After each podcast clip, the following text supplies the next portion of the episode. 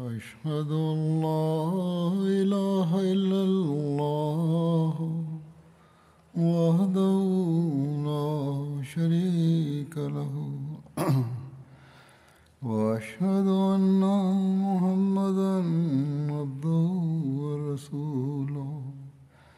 أما بعد فأعوذ بالله من الشيطان الرجيم. بسم الله الرحمن الرحيم. الحمد لله رب العالمين. الرحمن الرحيم. مالك يوم الدين. إياك نعبد وإياك نستعين اهدنا الصراط المستقيم. صراط الذين أنعمت عليهم. غير المغضوب عليهم ولا الضالين.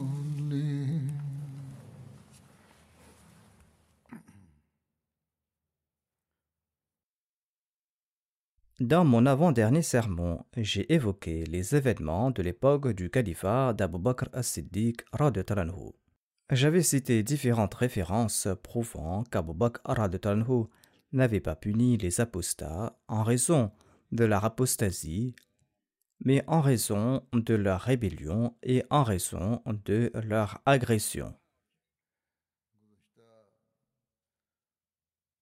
Le Messie premier l'Islam, le juge juste de notre époque, a également qualifié cette apostasie de l'époque d'Abu Bakr d'insurrection et de rébellion.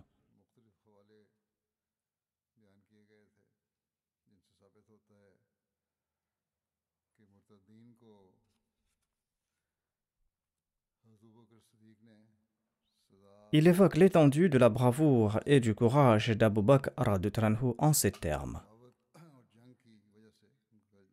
Il déclare Les chercheurs savent très bien que son califat était une période de peur et de malheur. Quand le saint prophète Mohammed à lui est décédé, les malheurs ont accablé l'islam et les musulmans. Nombre d'hypocrites se sont apostasiés, et ces apostats se sont soulevés, et un groupe d'imposteurs se sont proclamés prophètes.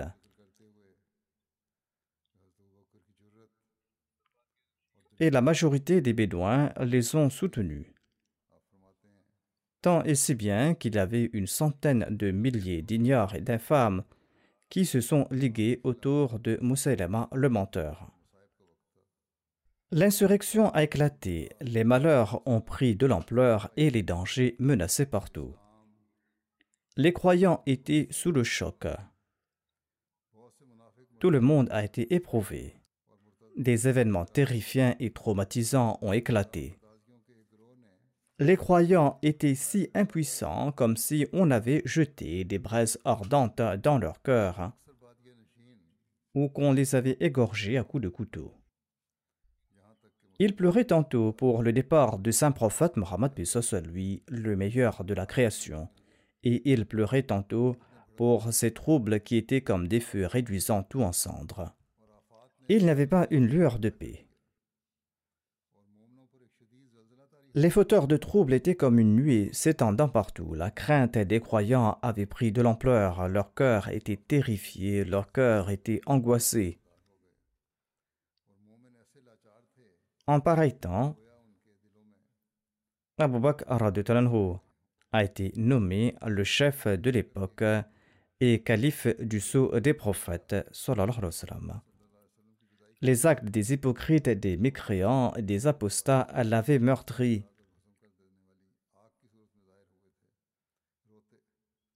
Ses pleurs étaient une pluie de la mousson, et ses larmes coulaient de ses yeux comme sorties d'une source.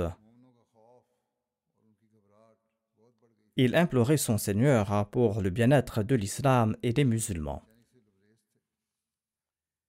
Aïcha relate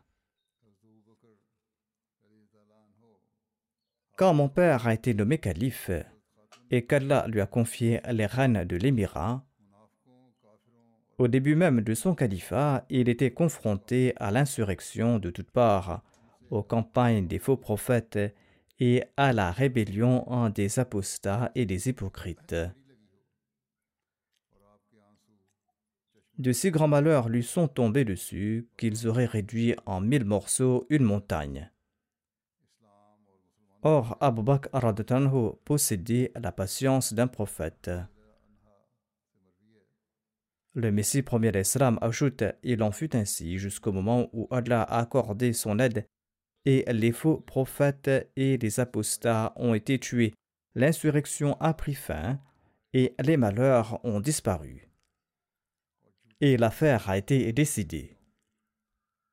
Le califat a été établi et Allah a protégé les croyants des malheurs et il a transformé leur peur en paix. Et il a renforcé leur religion et il a guidé tout un monde vers la vérité et il a humilié les fauteurs de troubles, et il a accompli sa promesse. Et il a aidé Abu Bakr as-Siddiq, son serviteur. Et les chefs rebelles et les idoles ont été détruits. Il a inspiré une telle crainte dans les cœurs des mécréants qu'ils ont été vaincus. En fin de compte, ils se sont repentis. D'ailleurs, telle était la promesse de Dieu, et il est le plus véridique de tous. Considérez comment la promesse du califat a été accomplie en la personne d'Abu Bakr as-Siddiq avec toutes ses exigences et avec tous ses signes.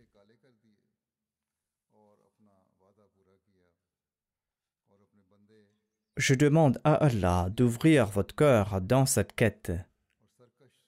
Le Messie premier d'Islam a déclaré considérer la condition des musulmans lorsqu'il a été élu calife. En raison de ces malheurs, l'islam était dans un état critique comme un grand brûlé. Ensuite, Allah a restauré la force de l'islam et il l'a fait sortir d'un puits profond. Il a frappé d'un châtiment douloureux les faux prétendants à la prophétie et ils ont été tués. Les apostats ont été abattus comme du bétail. Et Allah a octroyé la paix aux croyants, les extirpant de l'effroi. Après être soulagés de cette souffrance, les croyants se réjouissaient et ils saluaient Abu Bakr et le félicitaient. Ils le louaient et ils imploraient leur Seigneur en sa faveur.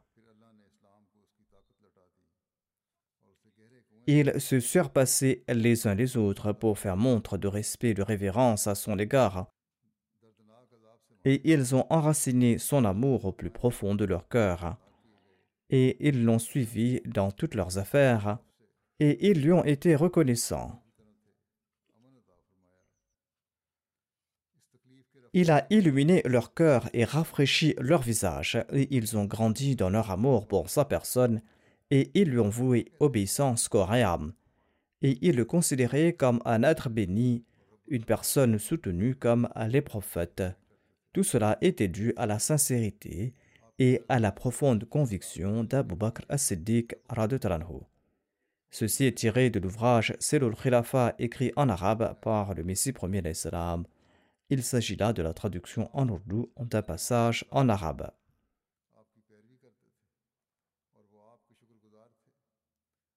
Comme mentionné précédemment, Abu Bakr as-Siddiq a mené des campagnes militaires quand la sédition, l'apostasie et la rébellion ont éclaté. Après le décès du saint prophète Mohammed soit lui, presque tous les Arabes avaient apostasié. Certains avaient uniquement refusé de payer la zakat. J'ai mentionné les campagnes qu'Abu Bakr a menées contre eux. Le deuxième groupe avait non seulement apostasié de l'islam, mais ce groupe s'était également rebellé et avait tué des musulmans. Abu Bakr avait juré de s'occuper d'eux.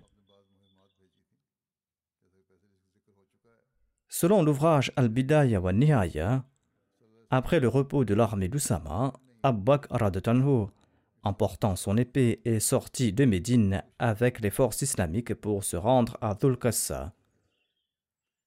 Dhul-Qassa qui est situé à une nuit et un jour de voyage de Médine, selon les moyens de déplacement de l'époque.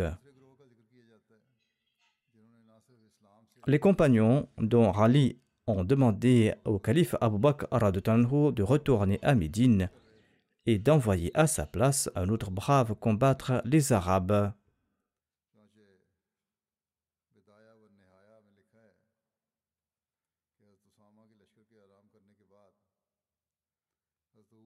Aïcha relate à ce propos. Pendant que mon père s'éloignait sur sa monture avec son épée, Ali bin Abi Talib a attrapé les rênes de son chameau et il lui a dit au calife du prophète Je vous répète ce que le saint prophète Mohammed lui avait dit le jour de Houd. Pourquoi avez-vous ceint votre épée? Ne nous causez pas d'ennui en raison de votre personne. Ne nous causez pas d'ennui en raison de votre personne, a-t-il dit à Abu Bakr. Par Allah, si quelque malheur vous frappe, eh bien, le système islamique va disparaître pour toujours après vous. Sur ce, Abu Bakr est retourné à Médine et il a renvoyé l'armée.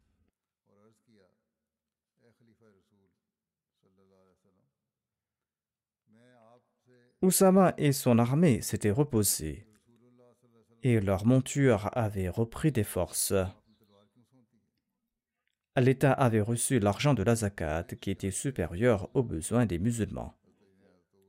Sur ce, Abu Bakr a divisé l'armée et il a confié onze drapeaux au commandant. Khalid bin Walid en a reçu un. Et il a reçu l'ordre de livrer bataille contre Tulayha bin Khuwaylid. Ensuite, il devra partir combattre Boutaha bin Malik bin Nuwaira. Ils étaient tous des apostats souhaitant se battre. Khalid devait donc combattre ces apostats tant qu'ils n'avaient pas jeté leurs armes. Il devait partir à Boutaha, le nom d'une source dans la région des Banu Asad. Ainsi donc le calife l'avait envoyé dans cette région. Le calife a aussi confié un drapeau à Ikrama bin Abi Jahal et il lui a ordonné de combattre Moussalama. Le calife a confié le troisième drapeau à Muhajir bin Abu Umayya et il lui a ordonné de combattre les forces d'Ansi. Il devait aussi combattre Kais bin Makshu et les gens du Yémen qui se battaient contre Al-Abna et il devait aussi aider les gens d'Al-Abna. Les gens d'Abna étaient les descendants des Persans qui s'étaient installés au Yémen et qui avaient épousé des Arabes. Il a déclaré qu'après avoir terminé cette campagne, il devrait se rendre à Hadramaut pour combattre Kinda. Hadramaut est une région du Yémen.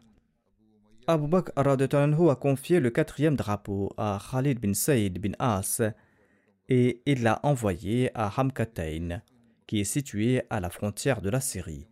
Il a confié le cinquième drapeau à Amr bin al-As et il lui a ordonné de partir combattre Kada, Wadiya et Harith.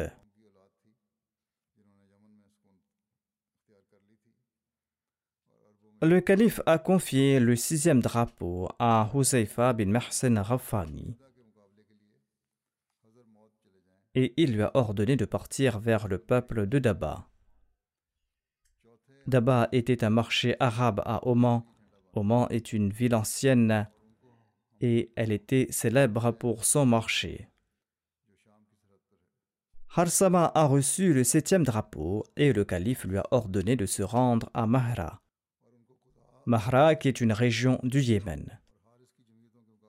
Abu Bakr leur a demandé de se réunir en un seul endroit, mais qu'ils seront les gouverneurs de leurs domaines respectifs.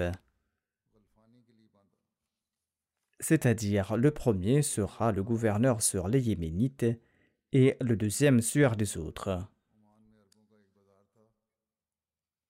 Ensuite, Abu Bakr a envoyé Shahrabil bin Hassana dans la suite d'Ikrama bin Abi Jahal. Et il lui a ordonné de combattre Kada après la campagne à Yamama. Et il lui a dit qu'il sera le chef de son armée dans la bataille contre les apostats. Le calife a confié le neuvième drapeau à Turefa bin Hajiz et il lui a ordonné de combattre les Banu Sulaim et les Banu Hawazin. Il a confié le dixième drapeau à Suwaid bin Muqarrin et il lui a ordonné de se rendre dans la région de Tihama au Yémen. Il a confié le onzième drapeau à Ala bin Hadrami et il lui a ordonné de se rendre au Bahreïn. Ses commandants sont partis dans leur direction respective de Dhul-Qassa. Abu Bakr a ordonné aux commandants de chaque détachement de prendre dans ses rangs des musulmans solides partout où ils passeraient et de laisser quelques forces aguerries derrière lui pour protéger son territoire. Un auteur a mentionné cette division d'Abu Bakr en ces termes. Dhul a été choisi comme base militaire d'où les forces islamiques ont marché vers les différentes zones pour écraser le mouvement d'apostasie. Le plan d'Abu Bakr révèle son intelligence unique ainsi que son expérience très précise de la géographie de son pays. Il ressort clairement de la division des troupes et de la limitation de leur champ d'action qu'Abu Bakr avait une connaissance précise de la géographie, des repères des habitations humaines et des routes de la péninsule arabique. C'était comme si la péninsule arabique était devant ses yeux, comme c'est le cas aujourd'hui avec des centres de commandement équipés de la technologie moderne.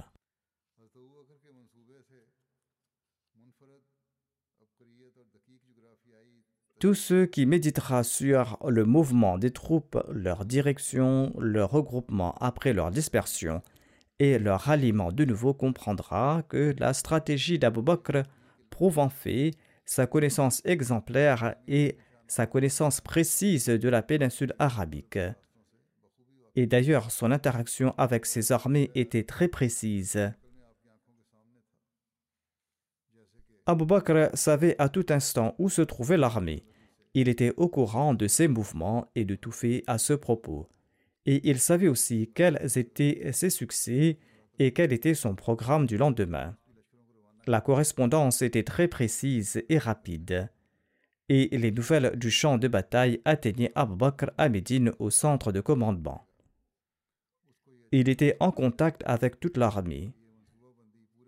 Abu Haythama Ansari Salma bin Salama Abu Barza Aslami, Salma bin Waksha ont joué un rôle important dans la couverture militaire entre le centre de commandement et le champ de bataille.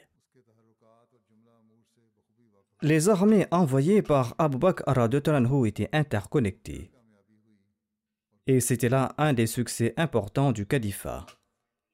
Car au sein de ces armées, il y avait aussi une belle organisation avec des compétences en leadership, en sus de cela, les armées avaient aussi de l'expérience dans les combats. Au temps du saint prophète Mohammed à lui, ses combattants avaient acquis une bonne expérience militaire lors des Razwat et des Sariya. Le système militaire d'Abu Bakr était supérieur à toutes les forces militaires de la péninsule arabique. Le chef de ces armées était Khalid bin Walid, l'épée d'Allah. Il possédait un génie unique dans les conquêtes islamiques et dans la guerre contre les apostats. Cette division de l'armée islamique a été faite dans le cadre d'un plan militaire très important car les apostats étaient encore dispersés dans leurs zones respectives. C'est-à-dire qu'ils étaient dispersés et n'étaient pas regroupés, et ils n'étaient pas encore mobilisés contre les musulmans les grandes tribus étaient dispersées dans des régions reculées et ils n'avaient pas assez de temps pour former une coalition, car l'apostasie n'avait pas commencé depuis plus de trois mois. Et deuxièmement, ils n'avaient pas encore saisi que les musulmans étaient un danger pour eux. Il croyait pouvoir éliminer les musulmans dans leur ensemble en quelques mois. C'est pourquoi Abu Bakr a voulu réduire promptement leurs forces avant qu'ils ne puissent se mobiliser pour la victoire de leur cause mensongère. Par conséquent, Abu Bakr de s'est informé à leur sujet avant que l'insurrection ne s'intensifie. Et il ne leur a pas permis de se soulever, de décrier les musulmans et de nuire aux musulmans. Un écrivain évoque la nomination des commandants par Abu Bakr de Tranho.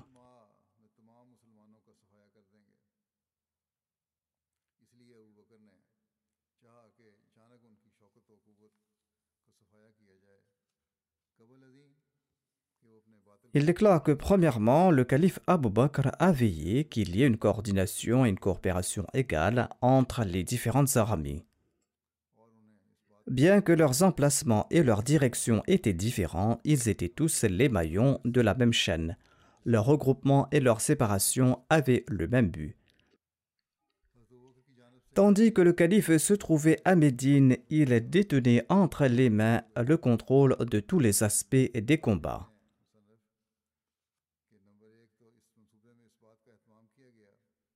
Deuxièmement, le calife As-Siddiq a gardé une partie de l'armée pour la protection de Médine la capitale. De même, il avait maintenu auprès de lui un groupe de grands compagnons pour leur avis dans les affaires de l'État. Troisièmement, le calife Abu Bakr savait qu'il y avait des forces musulmanes dans les zones touchées par l'apostasie. Il craignait que ces musulmans ne soient la cible de la colère des polythéistes. Ainsi donc, il a ordonné au commandant de prendre ceux de ces musulmans qui sont forts et de laisser des renforts en arrière pour assurer la protection de ces zones. Quatrièmement, le calife Abu Bakr a adopté le principe d'al-Harb Roda lors des combats l'armée indiquait vers une cible tandis qu'elle avait une autre cible. Il a pris de grands soins pour que son plan ne soit pas exposé. Ainsi, la dextérité politique, l'expérience, le savoir-faire et les victoires fluides sont notables sous la direction d'Abu Bakr.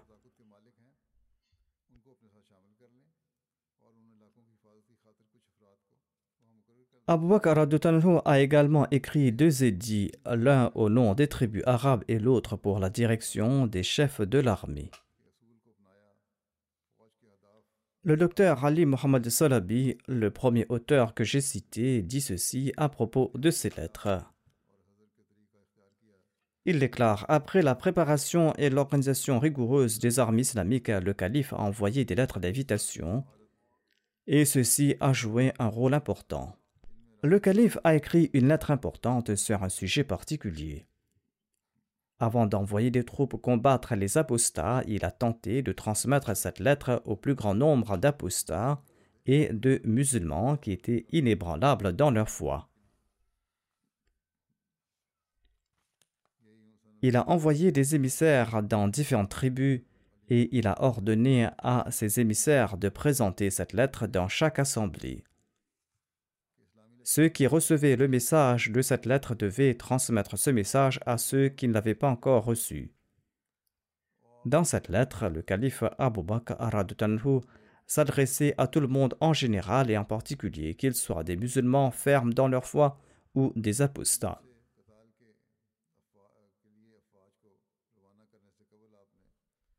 De parmi tous les chroniqueurs, c'est Tabari qui a mentionné de manière plus détaillée cette lettre d'Abu Bakr adressée aux tribus arabes. Le Messie premier Islam a également mentionné cette lettre dans son ouvrage Selul Khilafa. Il déclare ici Il est pertinent de mentionner la lettre que le grand Siddiq a envoyée aux tribus arabes, ces tribus arabes qui avaient apostasié. Tout lecteur de cette lettre saisira l'effort accompli par le calife Abu Bakr en faveur du respect des signes d'Allah et de la défense de la sunna de l'envoyé d'Allah. Après en avoir eu connaissance, ces lecteurs grandiront dans leur foi et dans leur perspicacité spirituelle. Le Messie premier d'Islam a ensuite mentionné cette lettre qui se dit ainsi Bismillahirrahmanirrahim. Ceci est la lettre d'Abu Bakr, le calife de l'envoyé d'Allah, à tous ceux parmi les masses et les notables qui demeurent dans le giron de l'islam ou qui se sont détournés de l'islam. Paix sur ceux qui suivent la direction et qui ne se sont pas revenus à l'erreur et à l'aveuglement après avoir reçu la direction. En vérité, je loue Dieu en dehors de qui il n'y a pas d'autre Dieu. Et j'atteste qu'il n'y a pas d'autre Dieu hormis Allah, il est unique et il n'a pas d'associé. Et j'atteste que Mohammed est son serviteur et son messager. Nous croyons en l'enseignement qu'il a apporté, et à nos yeux, ce qu'il a rejeté est l'incroyance contre laquelle nous luttons. En vérité, Dieu a envoyé Mohammed avec la vérité vers sa création. Il a envoyé comme un porteur de bonnes nouvelles et comme un avertisseur, et comme celui qui appelle les autres à Dieu avec sa permission et comme une lampe éclairante, afin qu'il avertisse tous ceux qui sont vivants et afin que s'accomplisse la parole contre les mécréants. Dieu a guidé quiconque a répondu à l'appel du saint prophète Mohammed à lui. Et l'envoyé d'Allah avec sa permission a frappé quiconque lui tournait le dos jusqu'à ce qu'il vienne à l'islam de plein gré ou à contre-coeur. Ensuite, l'envoyé d'Allah est décédé ayant exécuté l'ordre de Dieu et ayant conseillé sa communauté et ayant exécuté le devoir qui lui incombait, tout comme Dieu lui avait expliqué et au peuple de l'islam dans le livre révélé. Il affirme en effet à ce propos que Indaka mayitun wa innahum mayitun. C'est-à-dire, tu vas mourir, toi, ô prophète, et eux aussi, ils vont mourir. Dieu a aussi déclaré. Nous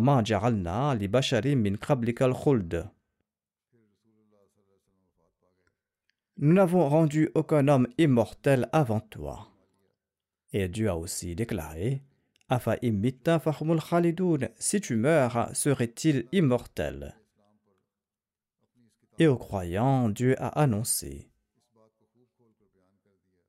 وما محمد إلا رسول قد خلت من قبله الرسل. أفإن مات أو قتل انقلبتم على أعقابكم.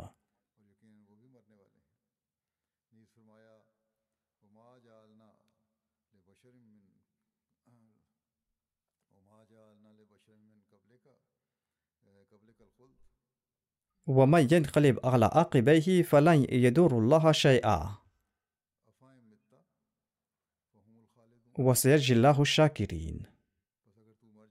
Et Mohammed n'est qu'un messager. En vérité, tous les messagers avant lui sont morts. Alors, s'il mourait ou s'il était tué, est-ce que vous allez retourner sur vos pas? Et celui qui retourne sur ses pas ne pourra nullement nuire à Allah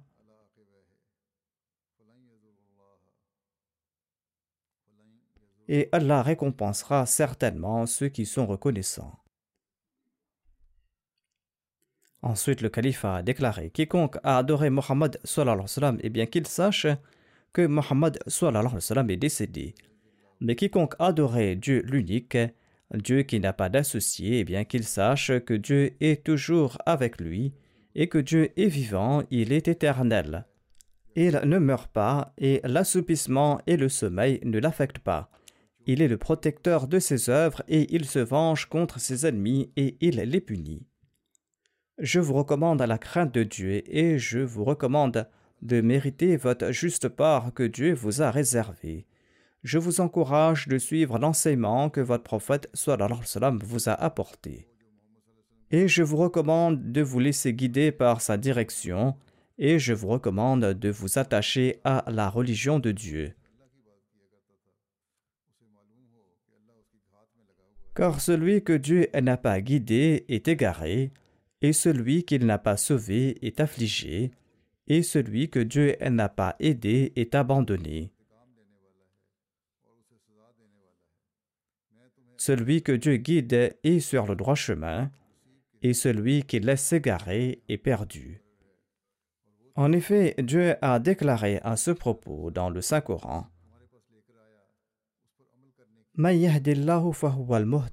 من يهد الله فهو المهتد ومن يضلل فلن تجد له وليا مرشدا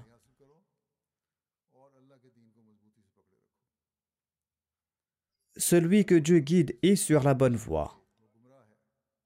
Mais celui qui laisse s'égarer, vous ne trouverez aucun ami pour le guider.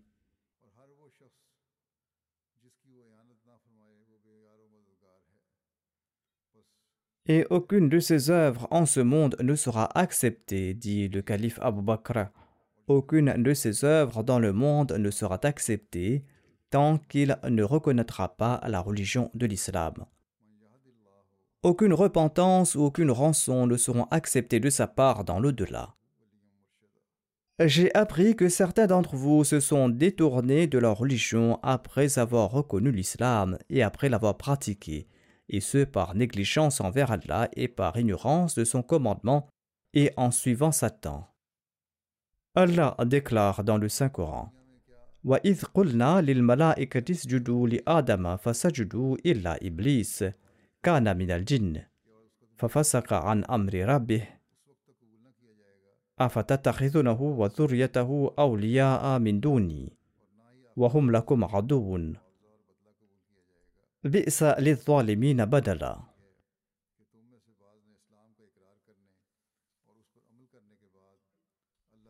Quand nous avons dit aux anges, prosternez-vous devant Adam, ils se sont prosternés, à l'exception d'Iblis. Il était l'un des djinns et il s'est écarté de l'ordre de son Seigneur.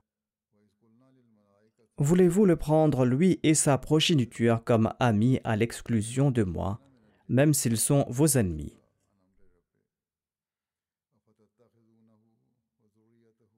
Quel mauvais échange pour les transgresseurs Allah a aussi déclaré Inna shaytana lakum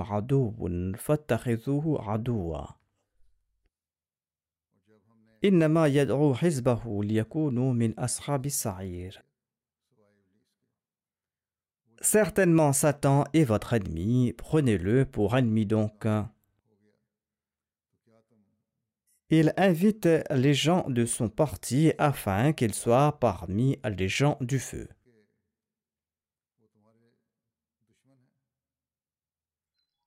Abu a déclaré dans cette lettre Je vous ai envoyé un tel à la tête d'une armée de Muhajirin et d'Ansar et de ceux qui les suivent dans l'accomplissement de bonnes œuvres. Et j'ai ordonné à ce commandant de ne combattre personne ni de tuer personne jusqu'à ce qu'il ait appelé vers le message de Dieu. Mon envoyé acceptera et aidera ceux qui accepteront ce message et ceux qui renonceront à l'incroyance et ceux qui accompliront de bonnes œuvres mais je lui ai ordonné de combattre ceux qui rejettent ce message. Il n'épargnera aucun d'entre eux qu'il emparera. Soit il les brûlera par le feu, soit il les tuera par tous les moyens possibles, et il prendra les femmes et les enfants captifs. Et il n'acceptera rien de personne sauf l'islam. Cela est mieux pour celui qui le suit. Mais celui qui le quitte n'affaiblit pas Dieu. J'ai ordonné à mon émissaire de vous présenter ma lettre dans tous les lieux de rassemblement. L'invitation à l'islam sera l'appel à la prière. Ainsi donc, lorsque les musulmans font l'appel à la prière, ils en feront de même en réponse et ils ne les attaqueront pas. Si les autres ne lancent pas l'appel à la prière en réponse aux musulmans, les musulmans les attaqueront et s'ils lancent l'appel à la prière avec les musulmans, demandez-leur de respecter leurs obligations. S'ils refusent de le faire, il faudra les attaquer sans répit. Mais s'ils reconnaissent Dieu, eh bien celui-ci les acceptera. En tout cas, j'avais évoqué la raison pour laquelle ces rebelles ont été combattus et ont été traités de la sorte. Ces rebelles menaient la guerre aux musulmans. Ils ne se battaient pas uniquement, mais ils opprimaient aussi les musulmans non armés de leur région. Abu Bakr a envoyé sa deuxième lettre aux onze commandants de l'armée évoquée plus tôt. Cette lettre était adressée aux commandants de ces armées. La lettre se lit ainsi Bismillahirrahmanirrahim. Ceci est l'édit écrit par Abu Bakr, le calife du prophète, pour un tel, un tel qu'il a envoyé combattre les apostats avec l'armée des musulmans. Le nom du commandant de l'armée était écrit en tête de la lettre. Le calife ordonne à ce commandant de craindre Allah dans toutes les affaires apparentes et cachées. Je lui ordonne de combattre dans la cause d'Allah dans la mesure de ses moyens et de faire le djihad contre ceux qui ont tourné le dos à Allah et se sont détournés de l'islam et ont adopté les désirs sataniques. Tout d'abord, présentez-leur les arguments complets et invitez-les vers l'islam. S'ils acceptent ce message, eh bien cessez les combats, mais s'ils n'acceptent pas ce message, attaquez-les immédiatement jusqu'à ce qu'ils s'inclinent. Ensuite, le commandant doit les informer de leurs droits et de leurs devoirs et recevoir de ce qu'ils doivent et leur accorder ce qui leur revient de dû.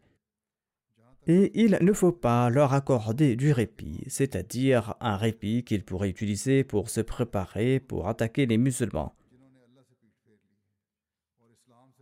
Et ces commandants ne doivent pas empêcher les musulmans de ces régions de combattre leurs ennemis si ces musulmans pensent que ces combattants ne baisseront pas les armes. Les commandants ne doivent pas empêcher ces musulmans de se battre étant donné que ces musulmans sont de la région et la connaissent mieux. Le commandant doit accepter la parole de celui qui se soumet à l'ordre d'Allah et qui lui obéit et doit l'aider par la voie connue. Il doit combattre uniquement ceux qui ne croient pas en Allah après cette déclaration. S'il accepte l'invitation, eh bien, il ne sera pas blâmé et Allah lui demandera des comptes pour ce qu'il aura caché. Quiconque n'accepte pas le message d'Allah sera combattu et tué là où il se trouve quelle que soit l'étendue de sa richesse. Rien ne sera accepté de personne sauf l'islam. Quiconque accepte l'islam et se soumet sera accepté et on lui enseignera les préceptes de l'islam. Quiconque renie la foi, c'est-à-dire celui qui devient un apostat après avoir embrassé l'islam, et qui se bat contre les préceptes de l'enseignement, eh bien, il faudra leur présenter le message de l'islam dans un premier temps. S'il se dit musulman, il ne peut pas se battre contre l'État. Celui qui refuse sera combattu. Si Allah accorde la victoire aux musulmans contre ses ennemis, eh bien, ils seront tués par les armes et par le feu. Le commandant distribuera tout butin qu'Allah lui accordera, sauf le khums qu'il nous enverra à Médine ce commandant devra empêcher ses camarades de se précipiter et de faire des émeutes, et il ne doit laisser aucun étranger se joindre à ses rangs jusqu'à ce qu'il le connaisse, de peur qu'il ne soit un espion. En somme, il faudra faire attention de ne pas admettre quelqu'un dans les rangs de l'armée tandis qu'il est un espion. Il faudra enquêter sur lui avant de l'enrôler. S'il est un espion, il pourra nuire aux musulmans. Il devra être bienveillant et modéré envers les musulmans au cours du voyage et lors des pauses, et être informé de leur situation. Il ne doit pas ordonner à une partie de l'armée de se précipiter sur l'autre. Il doit être gentil et doux dans ses relations avec les musulmans. Certains points méritent des explications. Ces points n'ont pas été expliqués ici. Parfois, cela peut créer une fausse impression de l'islam. J'ai expliqué dans le dernier sermon que tous ces apostats étaient les instigateurs de la guerre, c'étaient des combattants. Non seulement avaient-ils mené la guerre, mais ils avaient aussi opprimé les musulmans de leur région. Ils les ont tués, ils les ont brûlés, ils ont brûlé leurs maisons tandis que ces musulmans se trouvaient à l'intérieur. Abu Bakr a déclaré qu'il fallait se venger contre ces gens-là et les punir de la même manière. Le Messie premier avait cité la lettre qu'il devait être puni de la même manière. Ceci est d'ailleurs l'ordre du Saint-Coran. Notamment d'infliger aux coupables les mêmes châtiments qu'ils ont fait subir à leurs victimes, et cela en guise de représailles. Un auteur a présenté une explication à ce sujet. Il s'agit du même docteur Ali Mohamed Salabi. Il déclare qu'il est dit que ces rebelles apostats doivent être brûlés. Mais il ajoute qu'il n'est pas permis de punir quelqu'un par le feu. Le saint prophète Mohammed lui a également déclaré que seul Dieu est à même d'infliger le tourment par le feu. Mais ici, l'ordre de les brûler a été donné parce que c'est ainsi que ces mécréants traitaient les croyants. Il s'agissait donc d'un châtiment en représailles. Le même livre mentionne également la même lettre d'Abu Bakr qui stipule que quiconque refuse de retourner dans les rangs des musulmans et qui persiste dans la voie de l'apostasie, eh bien celui-là fait partie des combattants, des combattants qui doivent être attaqués, tués et brûlés.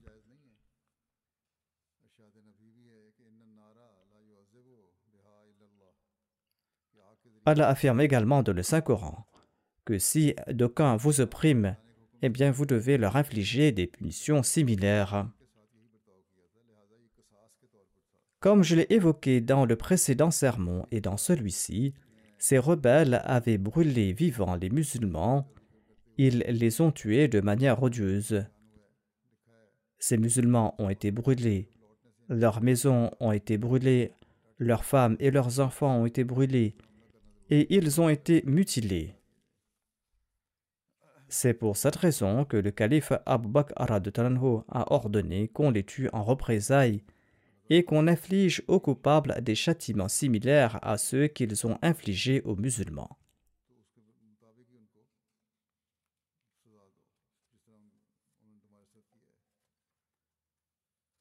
En tout cas, j'évoquerai ce thème à l'avenir, Inshallah. Au cours du ramadan, je prononcerai peut-être des sermons sur d'autres thèmes, et l'intervalle durera peut-être quelque temps, mais en tout cas j'évoquerai d'autres détails à ce propos dans le prochain sermon sur ce thème.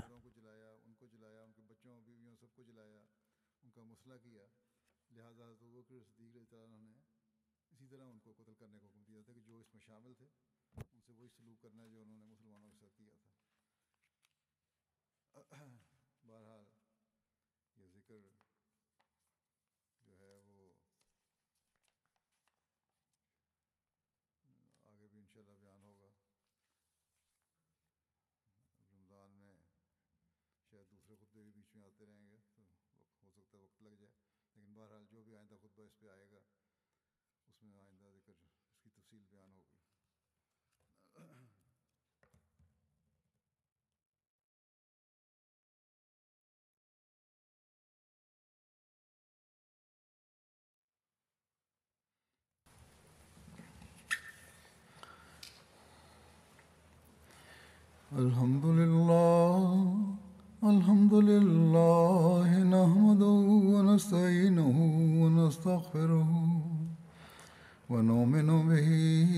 ونتوكل عليه. ونعوذ بالله من شرور أنفسنا ومن سيئات أعمالنا. من يهده الله فلا مضل له ومن يضلل فلا هادي له. ونشهد أن لا إله إلا الله ونشهد أن محمدا عبده ورسوله. عباد الله رحمكم الله. إن الله يأمر بالعدل واللسان وإيتاء ذي القربى وينهى عن الفحشاء والمنكر والبغي يعظكم لعلكم تذكرون. اذكروا الله يذكركم وادعوه يستجب لكم ولذكر الله أكبر.